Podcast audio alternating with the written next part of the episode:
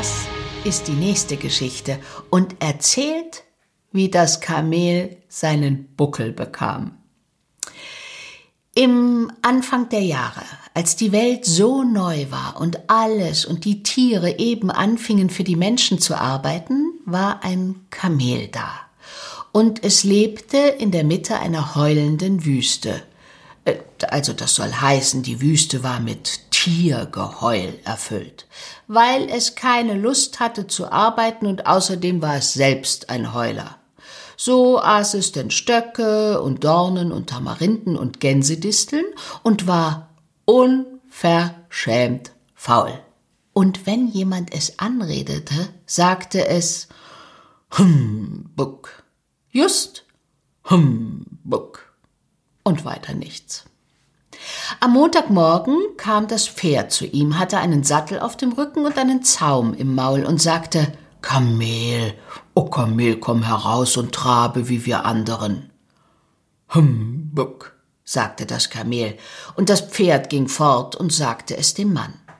Da kam der Hund mit einem Stock in seinem Maul und sagte, Kamel, o Kamel, komm und apportiere wie wir anderen.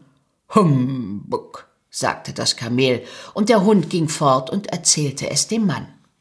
Da kam der Ochs mit dem Joch auf dem Nacken und sagte, Kamel, o Kamel, komm und flüge wie wir anderen. Humbug, sagte das Kamel, und der Ochs ging fort und sagte es dem Mann.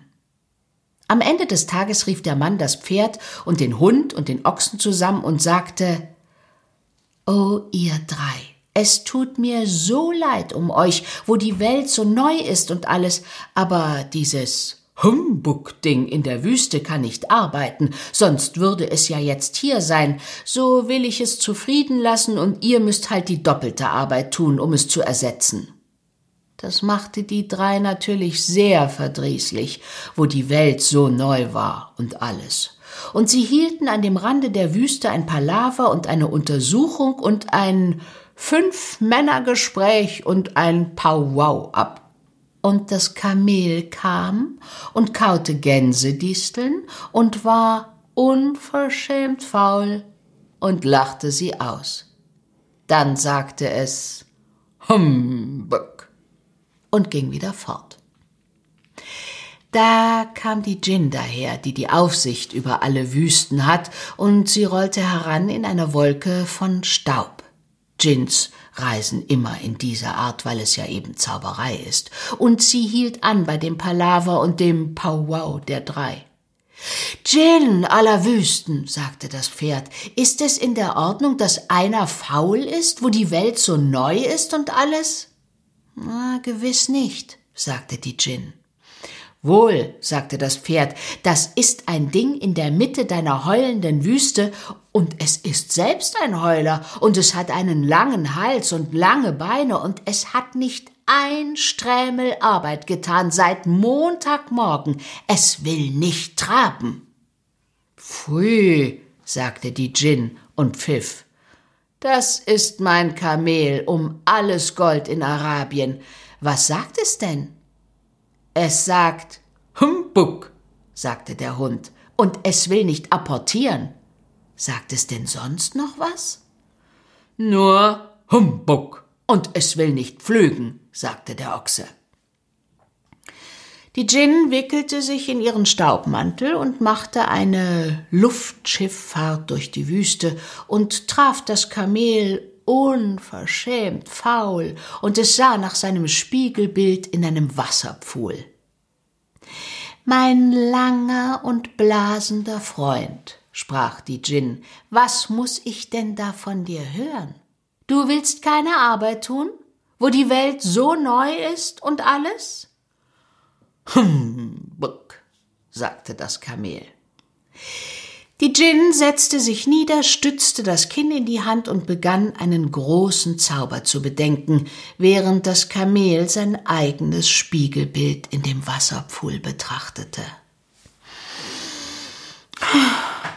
Du hast den dreien extra Arbeit gemacht, schon seit Montagmorgen durch deine unverschämte Faulheit, sagte die Djinn, und sie fuhr fort Zauber zu bedenken, mit dem Kinn in der Hand. Humbug, sagte das Kamel. Ich würde das nicht noch einmal sagen, wenn ich du wäre, sagte die Djinn.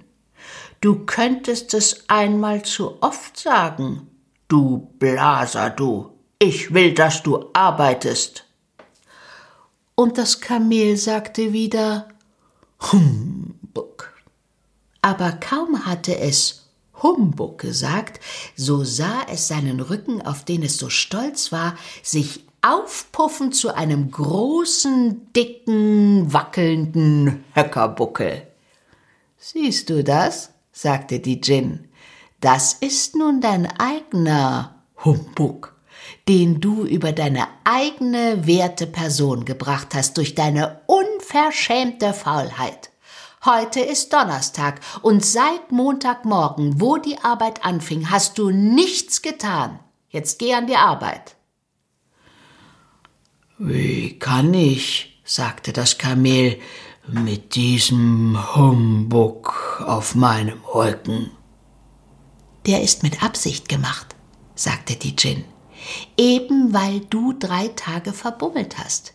Du kannst nun drei Tage arbeiten, ohne zu essen. Du kannst von deinem Humbug leben. Und sag nur nicht, dass ich nichts für dich getan hätte. Komm heraus aus der Wüste und geh zu den dreien und benimm dich anständig. Humbug dich selber. Und das Kamel humbugte sich selbst und ging fort mit Humbug und allem zu den dreien. Und von dem Tag an bis heute trägt das Kamel einen Buckel. Aber die drei Tage, die es verbummelte, als die Welt so neu war und alles, hat es nie nachgeholt und nie hat es gelernt, sich anständig zu benehmen. Humbug.